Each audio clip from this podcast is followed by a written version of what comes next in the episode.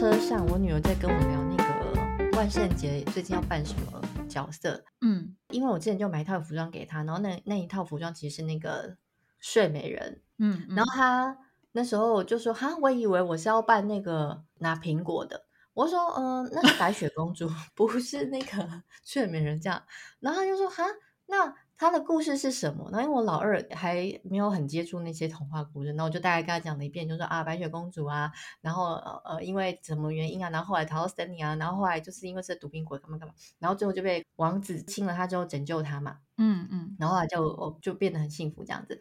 然后他说那睡美人呢？那睡美人是故事是什么？那我又在跟他重复讲一遍，然后睡美人就是因为啊被诅咒啊，然后怎样全国陷入沉睡啊，然后有一个英勇的王子来救她，然后干嘛之类，然后之后又过了幸福快乐日子。然后他们听完之后，我老大跟老二都同时提出个疑问，就说：为什么都是王子来救他，然后就过着幸福快乐日子？对，我现在好说，真的对，盲点呢。我们这些小时候听的这些故事，是不是有点太英雄主义、太父权啊？有一点呢，我觉得那个年代就是流行这样啊，就是。所有的那个美好的童话故事都会有一个人从悲惨的世界里面把你解救出来，然后 而且那个人永就永远会是那个王子。我觉得我们从小吸收这些合理吗？就是一直在洗脑我们，就会觉得说哦，我们的人生总是会有一个白马王子来救赎我们。嗯哼哼，我觉得这好像不不太对。有啊，所以我就觉得这几年好像很多父母都会开始不愿意讲。以前那个年代的迪士尼的故事给小孩听，就是怕他们的女儿会受到这种思想的荼毒，然后以后就觉得说，哦，我什么都不用做，就会有男人来救我这样。其实他那个白雪公主跟睡美人也不是迪士尼的故事啊，只是迪士尼的画吧？这算是？哎，是吗？他们是什么格林童话哦？对啊，是不是什么格林童话还是安徒生之类？我我不太确定，可能要查一下。但是我的意思就是说，就是以前的故事，你仔细去想，我觉得。细思极恐哎、欸！我真的想讲细思极恐，你不觉得很奇怪吗？写这些故事的到底是要灌输我们什么样的观念啊？哎、欸，真的耶！但是，而且还当成童话故事给小朋友听的，这个是一个洗脑的过程哎、欸。对，可是。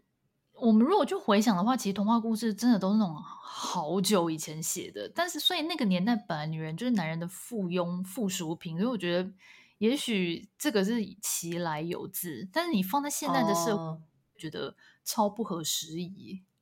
OK，就是有那时候那个故事是有它的时空背景啦。对啦，我觉得是这样。所以身为父母，我就很为难，你知道，因为你就会，你会觉得说啊。因为其他小朋友都会知道这些故事，oh. 那当我们在谈论这些故事的时候，你的小孩却不知道这些经典的故事，然后你就会觉得说，哦，那他们是不是也该可以去涉猎一下这些这些故事，这样就不要人家在讲什么你不知道吗？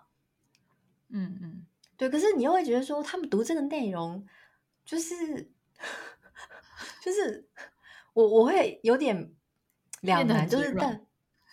不是，我就有点两难，就想说到底要不要让？因为其实我小时候本身呢，我爸妈也没有特别让我们去接触这些故事，因而且我从小就不是、嗯、不是很喜欢公主那一类的东西，嗯、反而就是自己可能去图书馆或什么在，然后翻书看到，或者同学在讨论，所以你自己去看了一下之后才知道这些故事。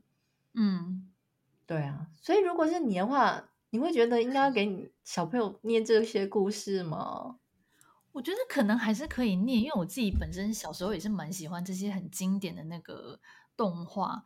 但是也许念完之后可以加一些，就是告诉他们说：“哦，其实你不用太去相信这个啊，就是你自己也可以拯救你自己啊。女生当自强，也许可以给他 灌输一些观念。虽然他们那么小，也不知道听不听得进去。啊，好吧，让我想想看。因为其实我跟你说，说故事这个又是另外一个另外一个。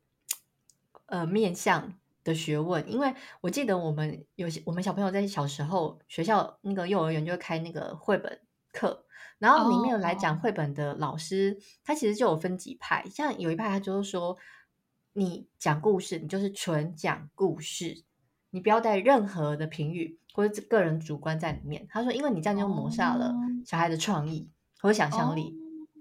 哦、对。那甚至，但是另外一派可能就会觉得说，你就可以加入你自己的语气，让那个变得更生动，或者是甚至是可以就是有有自己的主观意识，就是这有不同的那个啦。哦，所以也有人是倾向于说，他不会去加任何的警语，就是这故事是长怎样就是怎样。对，他大部分这一派的人，顶多就是说，你最后可以用呃开放性的问题去反，去让小孩子去思考。让我们去反思，但是你不能给他们一个正确答案，就有点像那个啦，开放式结局。哦，哎，那这样子其实也不错哎，就是你可能比如说问他们说，那你们觉得是不是一定都要等王子来拯救？就会不会在场所有小孩都说，对，我们要 等王子来拯救，我不想努力。还好我们家两只不是这种，因为我跟他们两个讲完这个故事之后，刚好那时候连续讲两个故事嘛，他们就提出了这个质疑，我就说嗯好，至少就是 会去思考一下，说为什么都是那个王子来救他们这样子。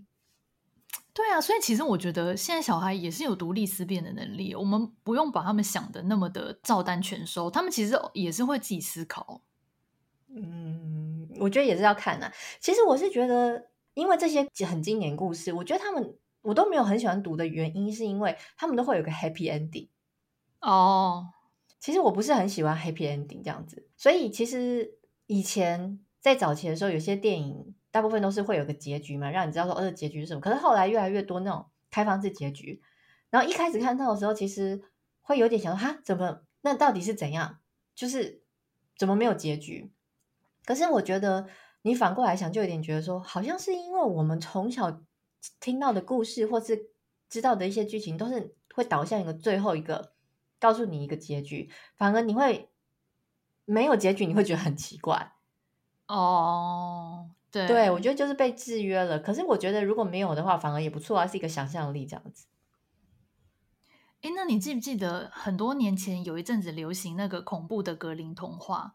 就是不是有一本书，就跟你说，其实最早一开始格林童话的那个故事内容，我觉得那本书超好看，嗯、可是看了也是细思极恐。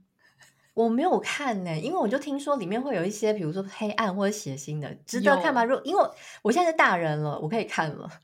我觉得你你应该会喜欢，里面有蛮多，就是可能有恋尸癖呀、啊，然后可能会有一些，反正就是蛮黑暗的情节在里面。哦，OK，好，让我思考一下，《恋尸癖》好可怕，就是你就会觉得很奇妙，想说到底改了几个版本才会从以前这么黑暗，大概可能连韩剧都无法演的剧情，改成现在这样合家欢，然后最后就过着幸福快乐的日子，感觉超真的，对，哦，蛮奇妙的哦。